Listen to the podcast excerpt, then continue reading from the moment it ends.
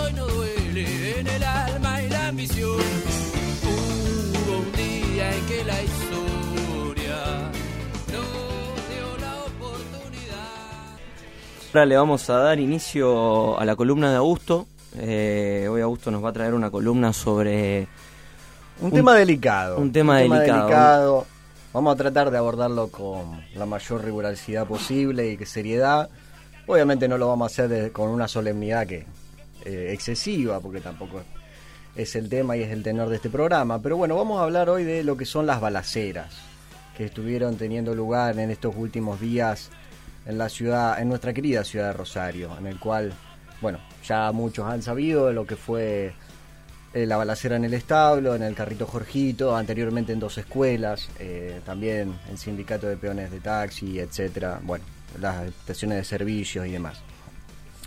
Y lo que vamos a tratar de dar hoy, de desentrañar hoy, es por qué se da este tipo de, de actividades hoy delictivas que antes no, no ocurrían con frecuencia. Están practicando tiro. Están practicando tiro, a- tiro al blanco.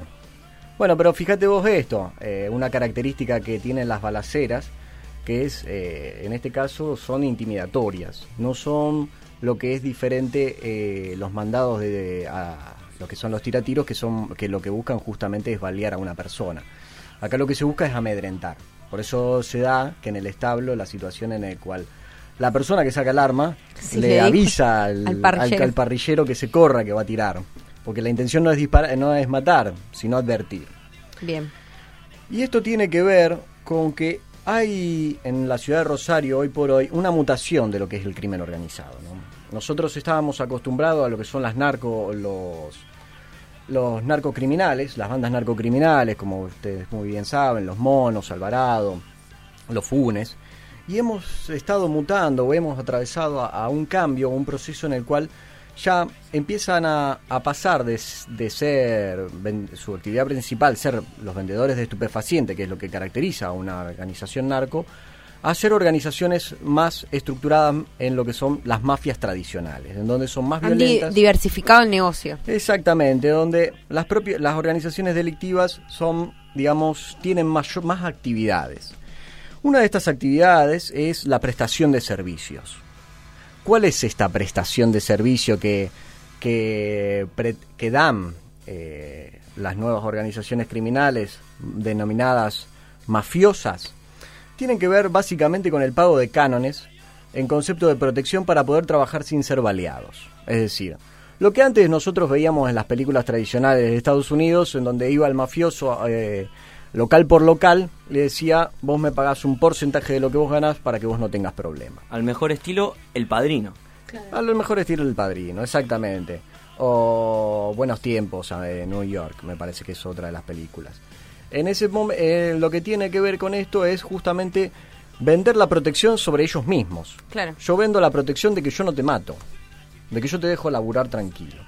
Eso es lo que ha dado lugar a que estas organizaciones empiecen a tener este tipo de actividad como una, una actividad más justamente de financiamiento de su organización. ¿no? Ya la, la venta de estupefacientes propia de la competencia interna y de la fragmentación que ha habido en este último tiempo no da el rédito suficiente, se van diversificando para Pero, poder por seguir- ejemplo, esto que salió a decir eh, el dueño de, de Jorgito, de que eh, él es amigo de Cantero y los Canteros no tienen nada que ver. Entonces hay otro grupo organizado. Exactamente, hay diferentes grupos organizados que están respecto a este tipo de actividades, que generalmente son los que no están tan robustos en el sentido de organizacionalmente. Son aquellas organizaciones delictivas en las cuales son, eh, por así decirlo, rudimentarias, en donde hay un cabecilla en el cual tiene a, a su mando unas- un conjunto de personas a los cuales puede dar este poder de fuego, ¿no? Es decir, cuando muere ese cabecilla, esa organización desaparece porque no tiene una estructura de por sí Bien. no son organizaciones estables. Por eso tenemos tanto dinamismo hoy en lo que es la violencia en los barrios. Por ejemplo, nosotros tenemos hoy en Rosario una de las zonas más conflictivas que es la zona de zona sur, Tablada. Tablada eh, y demás barrios. ¿Qué pasa? Ese problema se da porque hay una fragmentación y hay muchos grupitos de bandas, en donde, ¿qué pasa? Se empiezan a disputar el territorio entre ellos. Entonces el narcomenudeo se vuelve muy violento, a diferencia de otras metrópolis. Es decir, no es tan violento en Córdoba o en Buenos Aires. ¿Por qué? Porque las organizaciones criminales tienen los vínculos más aceitados y están más asentadas. Porque una característica que tienen las organizaciones del narcotráfico, o en este caso organizaciones criminales o mafiosas, tienen que ver que cuando mayor asentado, asentados están en un territorio, menos violencia, violencia utilizan. Claro, porque ya, digamos, ya tienen negocio armado y no necesitan apelar a la violencia para, Exactamente. para ganar. No tienen que hacer que las armas hablen por ellos, porque su palabra vale. Entonces, en este punto en el cual nosotros nos encontramos, en donde Una pregunta más te Sí. hago. Esto de que eh, se bajan y disparan y matan a dos o tres de una, ¿eso es una disputa de territorio entre distintos grupos? entre eh, distintos grupos eh, de narcotráfico. narcomenudeo. Exactamente. Bien. Lo que Bueno, tiene- para, para. Ahí te, te quiero hacer el primer parate que te quería preguntar antes. Sí.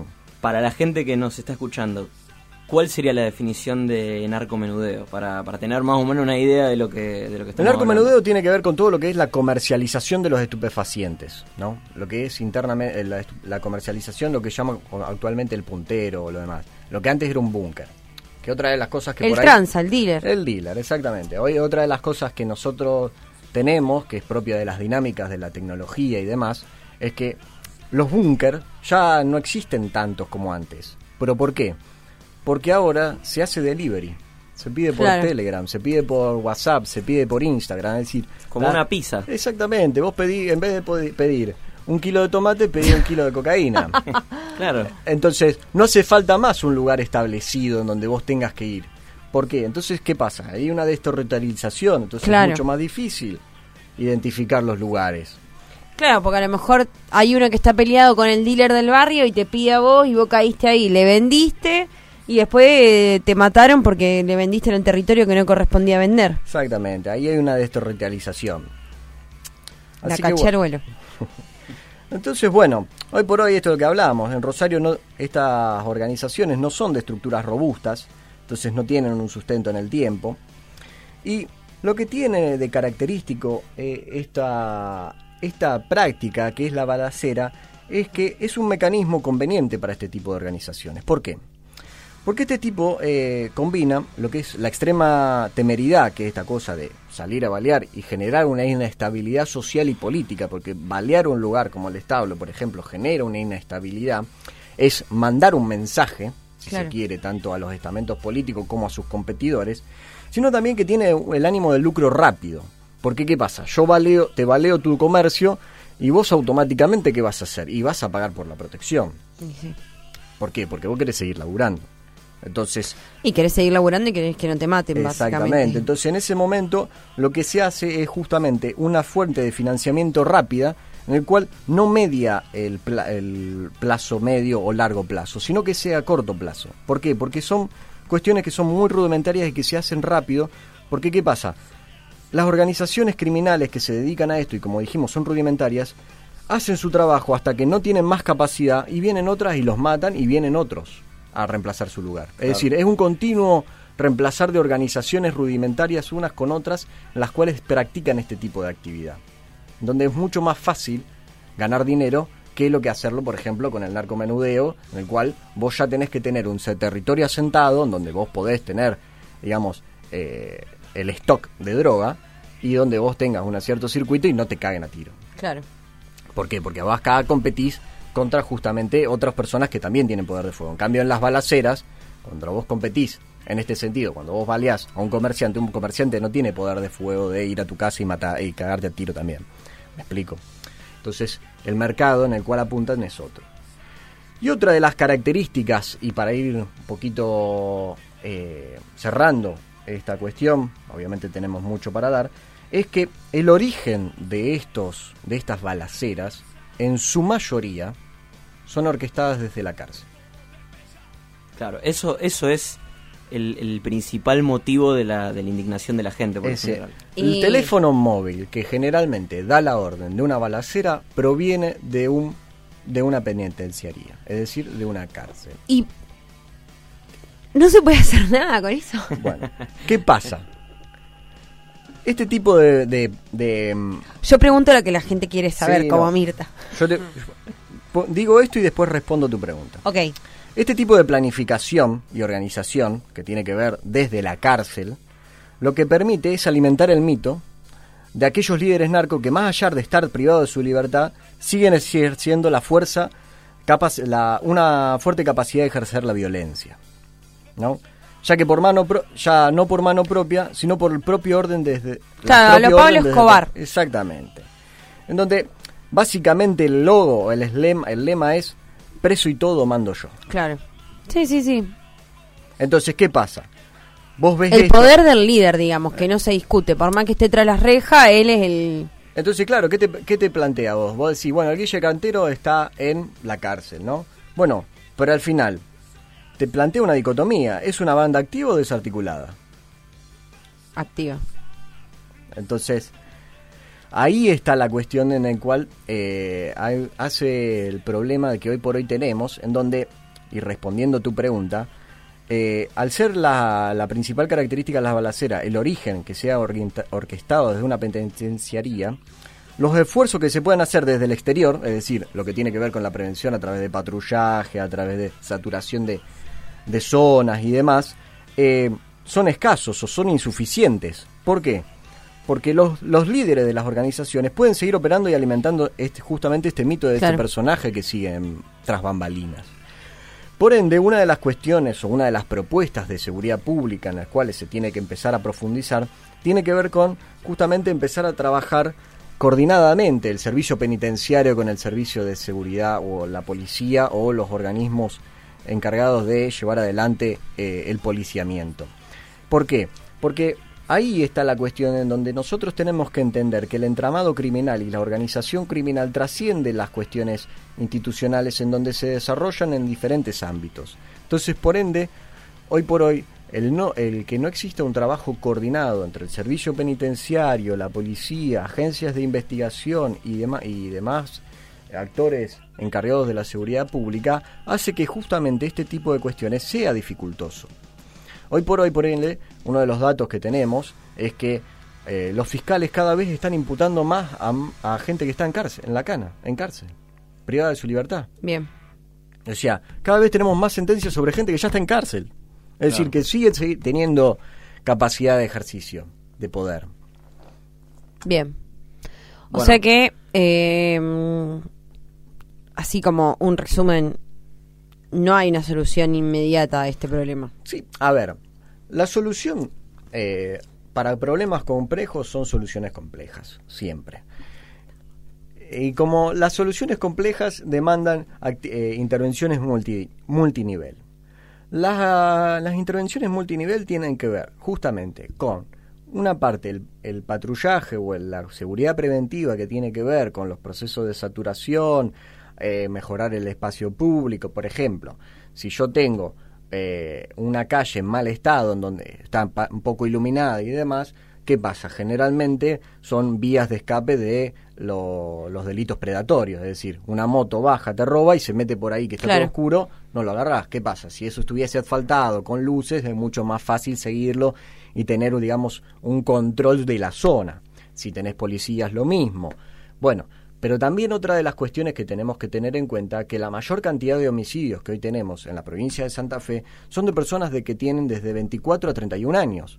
Es decir, justamente la franja que se está insertando en el mercado laboral y que no está encontrando oportunidades No, en el no. mercado laboral. Entiendo. Por ende, son personas que al, al no encontrar una solución tienen que meterse en esto, lo que es justamente eh, el comercio de la droga o el comercio de lo que tiene que ver hoy con los son los tiratiros, que podríamos decir lo que son los freelance Del del, narcotráfico. narcotráfico. Porque son justamente chicos de 18 años en los cuales se le da un arma y se les da 15 mil pesos y le dicen tirá a la, al frente de la casa de tal. Si le, es más, existen datos de que si el chico le pega un tiro a esa persona, tiene un bonus. Claro. O Claro. sea, Bueno, acá, acá te quiero aprovechar, eh, ya que, que sos bastante experto en el tema. no, no ningún experto. Pero dale. Bueno, cuando, corre, corre por- cuando corre por cuenta mía eso. un paréntesis, ¿no? Haciendo una, una analogía. Eh, cuando Pablo Escobar empieza la guerra con la policía, eh, que recluta a todos los soldados del barrio, eh, el que mataba a un policía que tenía, no me acuerdo qué rango era, o, de, o si era de una brigada especial, o una cosa por el estilo, le pagaban más, creo que le pagaban mil dólares más si mataba a un policía de, de, de esa brigada de ese rango. Así que... Claro. Bueno, a, a eso, a eso quería, quería llegar, ¿no? Por ahí, viste, me, me gustó lo que dijiste de, de que los problemas complejos requieren soluciones complejas, justamente porque lo que uno por ahí, desde el desconocimiento a veces, eh, siempre pretende decir, bueno, hecho de inseguridad se asocia directamente con la policía. Tiene que haber más policía, tiene que haber más gendarmería. Y en realidad vos lo que nos estás planteando acá es que no es la solución, si bien la puede ser en el Es corto aspecto, plazo, Es un aspecto de la solución, porque como te digo, yo por más patrullamiento o preven- seguridad pre- o cuestiones preventivas que yo haga, poniendo policía, gendarmes, prefectos, federales en la calle, si yo sigo teniendo a los principales operadores del crimen organizado en los en, lo- en las cárceles y con capacidad para poder comunicarse, mandar órdenes y organizar su negocio, no me va a servir de nada eso. ¿Por qué? Porque vos vas a tener, vos vas a seguir teniendo una organización que está activa, que no que está desarticulada. Entonces, también es importante entender que las personas que trabajan en el servicio penitenciario son necesarias que tomen intervención en este caso, como también son necesarios que tomen intervención los fiscales y los jueces para que podamos también unificar criterios respecto a estos casos. Como, porque cómo puede ser que, por ejemplo, eh, Piñero es una de la, de la penitenciarías ma- mayor ranqueada en lo que tiene que ver con dispositivos. Creo que tiene casi un eh, hay un promedio de un dispositivo por, por presidiario básicamente es decir un teléfono por presidiario ahí en, en la cárcel. Este eh, es más hasta en un momento se encontró un router de wifi. Pero al margen de estas cuestiones eh, tiene que ver con, justamente con eso. Vos tenés una cúpula criminal en la cual sigue operando en cárcel es más para ellos es mejor porque están seguros de que no los van a matar claro. porque está protegido pero a su vez los vínculos con su negocio los siguen teniendo Bueno, ahí, ahí vamos, vamos armando un poco el entramado, ¿no? Vos me decís, servicio penitenciario más ligado a la policía, más ligado al policiamiento, eso por un lado. Por otro lado, un poder judicial que no está pudiendo eh, responder a la, a la demanda que, que está teniendo de, de parte de la sociedad, digamos.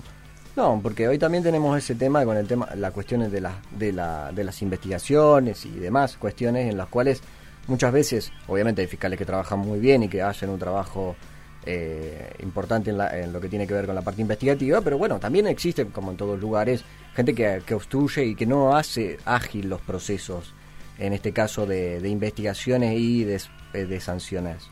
Entonces, ahí vos tenés diferentes poderes y después también, y esto no quiero dejarlo pasar, que es algo que muy importante, tiene que ver también con el entramado social.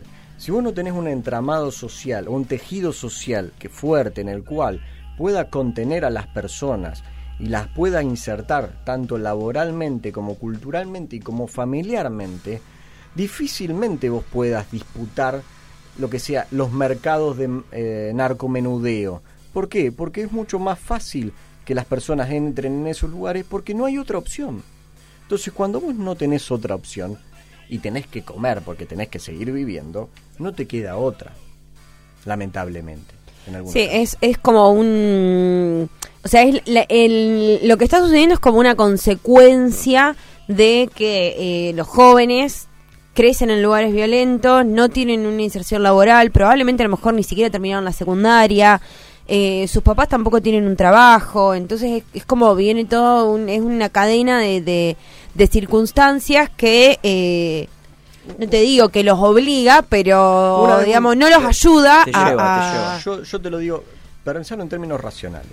Esto, una, esto lo planteaba un chico una vez. Dice, yo tengo que trabajar nueve horas para ganar eh, nueve horas a la semana, toda una semana de albanil para ganar 15 mil pesos. Un chico en un día los gana, que está con, el dar- con la cuestión de los tiratiros. Entonces vos decís, eh, si vos pensás en términos económicos, racionalmente, es más conveniente uno. Obviamente hay algunas cuestiones que tienen que ver con la ética, con la cuestión de la... Muchas veces hay familias que sí tratan de que sus hijos no entren en esos ámbitos, por más que se encuentren imbrincados en esos, en esos barrios, decirle no, que tienen que trabajar, que Pero las cuestiones en las cuales hacen que esas personas eligen no, elijan no delinquir no son cuestiones, son cuestiones morales o son cuestiones éticas o son en algunos casos cuestiones religiosas las que hacen que esa persona no delinca. Porque si fuesen por cuestiones económicas, los mercados en los cuales se maneja la droga y el mercado eh, son más redituables. Exactamente. Sí, lugares donde el Estado tampoco llega, ¿no? Donde el Eh, Estado no Claro, llega. no. No, no, porque estamos hablando de que es una franja etaria en donde vos te tenés que insertar al mercado laboral.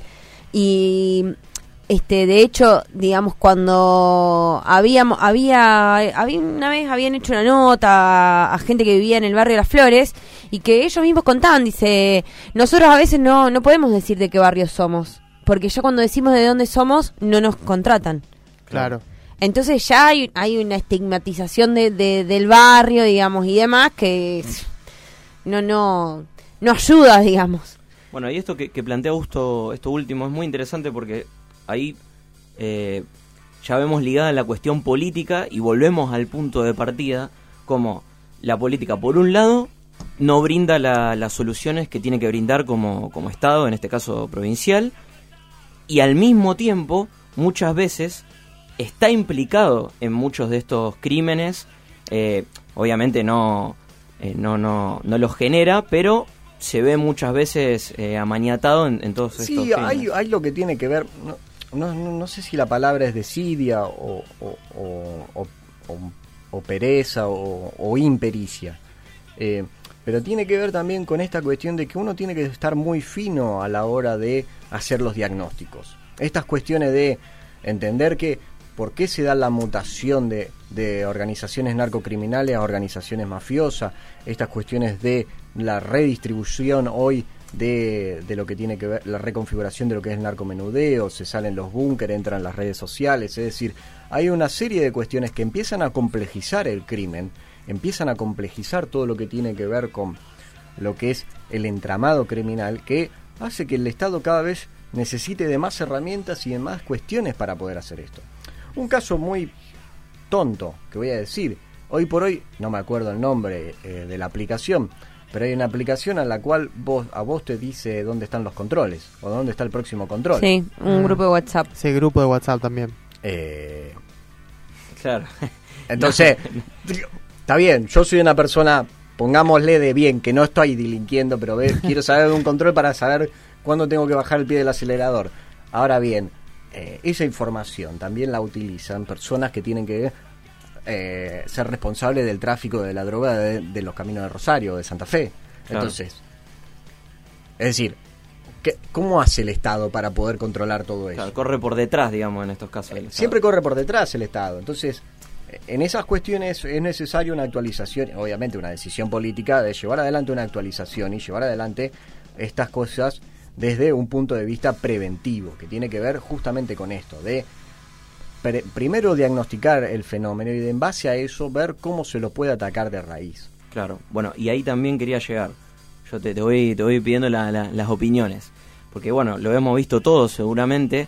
eh, gendarmes que están, por ejemplo, Oroño y el Río o en diferentes puntos céntricos de la ciudad, que bueno, es una queja que incluso tiene mucha gente, pidiendo muchas veces documentación, eh, haciendo tareas que quizás en lugares en los que no es tan necesario probablemente, y uno ve eso y dice, bueno, buenísimo, inseguridad, todo lo que vos quiera, pero hay gendarmería, la gendarmería está, pero no está patrullando donde debería. Porque tiene que ver con, con, a ver, con atacar diferentes configuraciones de delito. Nosotros en Rosario tenemos diferentes configuraciones.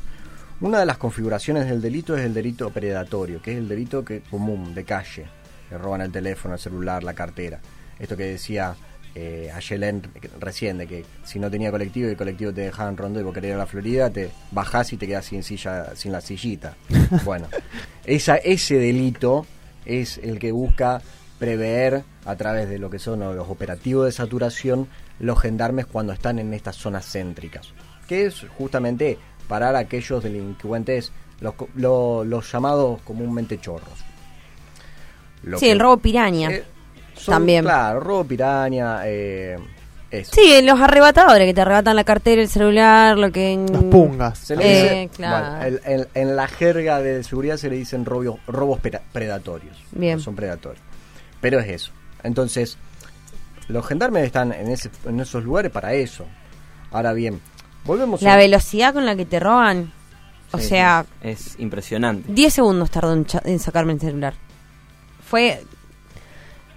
Todavía no, no, no puedo entender, o sea, eh, mi mente todavía está tratando de. de, de- o sea, en- encima dije, o sea, me pasó tan cerca que le podría haber pegado una patada a la moto. Pero no, No, te no, agarra no, tan de sorpresa que no. es muy, Increíble. Una velocidad. Sí, sí, Bueno. sí. Pero por eso tiene que ver con los gendarmes ahí. A ver, obviamente volvemos sobre lo mismo.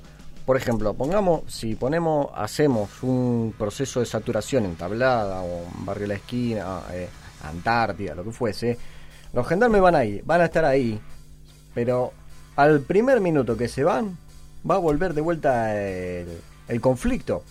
¿Por qué? Porque se van a seguir disputando la- los territorios. Entonces, ahí vos cómo los desarticulás. Bueno, a través de lo que son las investigaciones criminales, a través de la- los armados de las causas, en donde vos podés juntar pruebas necesarias en las cuales vos a las personas responsables, en este caso del narcotráfico, podés meterla durante 10, 15 años. Ahora, si vos las investigaciones criminales, vos no le das pelota, armás una así nomás, y cuando haces un allanamiento encontrás un kilo de cocaína, y al tipo le van a dar tres años. Claro. Entonces, y a los tres años va a estar de vuelta en la calle. Claro. Y va a estar dando lo mismo. Entonces, esas cuestiones que son por ahí, si se quiere más técnicas o más específicas, son las en las cuales se tiene que trabajar y en las que no tienen tanta visibilidad. Porque, ¿qué tiene más visibilidad? ¿Un patrullero en la calle, calle o un departamento especializado de investigación criminal? Y un patrullero en la calle. Seguramente. Pero bueno, tienen que ver, son diferentes, esta, eh, como te digo, diferentes aspectos para poder abordar, abordar un problema que es complejo y que, como te digo, se necesitan muchas herramientas. Y esas herramientas cuestan. Claro, bueno, ahí, ahí también quería llegar. Ahí vamos, vamos atando, vamos cerrando el, triángulo. Tenemos por un lado el poder político, las bandas criminales y algo que pasa desapercibido muchas veces, ahora vas a, vas a entender por qué, eh, el poder económico. ¿Por qué? Porque muchas veces, no muchas veces, bueno, esto ahora lo, lo vas a explicar vos mejor, pero eh, cuando se hacen allanamientos, generalmente los allanamientos son en Puerto Norte, en, en- en el centro. ¿Por qué? Porque esto se lo escuché decir a, a, a Zain. Si vos vas y pateas la puerta de un rancho, no le va a molestar a nadie. Ahora, si vos vas y haces un allanamiento en Puerto Norte, muy probablemente estés eh, dándole... Porque Rosario es una ciudad que en la cual tiene la característica que al tener mucho flujo de dinero propio de lo que tiene que ver con eh, las agroexportaciones, el puerto, el boom inmobiliario eh, y demás cuestiones económicas que hacen que Rosario sea una ciudad muy dinámica y que tenga mucho mucha liquidez, mucho cash, eh, hace que sea propicio para lo que es el lavado de dinero del narcotráfico. Entonces, al narcotráfico Rosario le viene bien porque es un lugar, es una plaza en la cual siempre tiene dinero líquido para poder, es decir, dinero disponible para poder justamente hacer circular y hacer que se lave, eh, esto es lo que es, que es, que es lavar guita, eh, dicho rústicamente. Yo tengo, yo gano plata a través de un negocio ilícito y pongo esa plata en un negocio ilícito y empiezo a ganar plata. ¿Saben ustedes por qué se llama lavar guita? No. ¿De dónde viene esa expresión? De Al Capone. Al Capone, la plata que usaba, que ganaba a través de, de la organización criminal, de los actos delictivos, tenía banda, eh, tenía Lavaderos. hacía lavader- lavaderos y a través de las fichitas iba ganando esas Ah, cosas. Entonces iba- Como Breaking Bad, tenía lavaderos todos, de auto. Iban poniendo Claro. la fichita que ellos mismos compraban, tac, tac, tac, tac, y así lavaban la plata. Entonces, ¿qué decían? No, y la plata esta, y la gané en el lavadero, que es mío. Claro.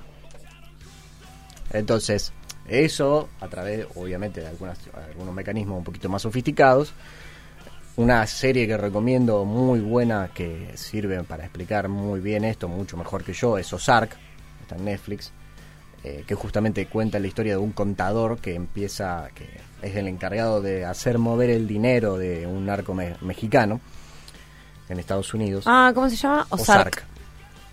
Ozark. O-Z-A-R-K. Ozark. Muy recomendable. Eh, entonces, bueno, Rosario hace que sea justamente una plaza interesante para todo esto. eh, que es lo que hace también posible que fructífere, eh, sea fructífero el narcotráfico, porque si el narcotráfico no tiene un lugar donde exista esta cantidad de actividad económica, no le- se le hace muy difícil Claro. por ejemplo, de Nosark pasa que hay una, eh, los- este contador va a un pueblo y claro, al pueblo le queda chico para la cantidad de plata que tiene que limpiar. Son millones y millones de dólares. ¿Y qué tiene? Y empieza a comprar un, eh, un negocio turístico, un complejo turístico, una funeraria. Empieza a comprar un montón de cosas porque tiene que empezar a poder limpiar la plata en diferentes establecimientos. Bueno, acá Rosario esa posibilidad te la permite. Porque, ¿qué pasó también? Que esto es algo que viene de arrastre. Que, y esto es global, que no es de ahora. Eh, y con esto termino así dejo de hablar un poco. Eh, en el 2008, cuando se da la crisis de financiera, el boom financiero en donde caen las burbujas y demás, ¿qué pasa? Las organizaciones, eh, eh, las financieras, los fondos de inversión, al no tener liquidez, porque estaban todos quebrados, empiezan a tener una relación con las organizaciones mafiosas internacionales y empiezan a darle la cabida para que ellos puedan poner sus fondos en esos lugares, para que ellos puedan justamente operar en bolsa, trabajar y de paso lavarle el dinero. Es decir, eso es algo que se viene gestando a, través, a partir de después de la crisis del 2008, en donde justamente el narcotráfico, esto es internacional, empieza a tener lugar en el sector financiero propio de esto, de que al haber una crisis financiera internacional y no Necesitaban la plata. necesitaban plata. ¿Y quién tenía plata? El Y narcotráfico. los narcotraficantes. Claro. Bueno, eh, Claro, era un negocio que les cerraba a todos. Y ahí es cuando empieza a penetrar el narcotráfico en el sistema internacional financiero. para ir cerrando, ¿no? Una conclusión a la que llegó. Podríamos hacer un programa solo de esto. Sí, podríamos hacer un programa, vamos a hacer un programa especial. Eh, Voy a empezar a cobrar. No, la verdad que, que muy interesante la, la columna que nos trajo Gusto, pero para, para ir redondeando, ¿no? Eh, la conclusión a la que podemos llegar, y que es algo obvio, pero muchas veces pasa por alto. Eh, esto no se gestó hace dos años, ni hace tres, ni hace cinco. Se gestó hace por lo menos 20 años, eh, 15. Sí, Y- hay, a ver, hay un momento en, en la provincia de Santa Fe en donde empieza a haber justamente una vinculación cada vez más estrecha entre los poderes políticos, los poderes o los poderes del Estado, políticos y económicos con el narcotráfico, en el cual se empieza a desvirtuar, a desvirtuar y empieza justamente a empezar a socavar eh, o a erosionar todo este tipo de institucionalidades y empiezan justamente a generarse los doble comandos. A ver, soluciones fáciles no hay eh, y tampoco hay soluciones mágicas. Eh, es algo que en el cual va a ser muy trabajoso solucionar y en el cual también, como repito y no quiero que pase desapercibido o desestimado, la variable económica importa demasiado, importa mucho, porque cuando hay hambre la gente tiene que comer. Entonces, una salida laboral es esa. Ahora, cuando las salidas laborales abundan, cuando la oferta laboral abunda, cuando el Estado está presente en lo que tiene que ver con la contención social, la contención cultural a través de los clubes, de las asociaciones civiles, donde esas organizaciones funcionan justamente como, como contenedoras del tejido o entramados del tejido social, ahí es cuando el, el delito o el narcotráfico pierde. Porque, bueno, a medida que vamos hablando, porque lo que pasa es que el narcotráfico, las organizaciones criminales eh, del narcotráfico son organizaciones geopolíticas. ¿Qué significa que sean geopolíticas? Que necesitan un territorio donde asentarse, donde para ellos existe el adentro y el afuera. Entonces, las organizaciones criminales, las organizaciones del narcotráfico, se asientan en los lugares en los que el Estado no tiene lugar, no, no está, No llega. no llega. Entonces, donde hay un vacío, ellos llegan. Donde no hay una iglesia, ellos llegan. Donde no hay una asociación, llegan. Donde no hay un club, llegan. Y si no lo cooptan al club, si hay, o sea, cooptan la iglesia, si hay. Es decir, eso es también un elemento que tenemos que tener en cuenta. Por eso, la manera de disuadir esas cuestiones, de, de ir socavando o ir eh, depurando eh, su poder de fuego, su capacidad de financiamiento y demás, es justamente haciendo que sus territorios cada vez sean mucho más chicos y que tengan control cada vez sobre menos personas.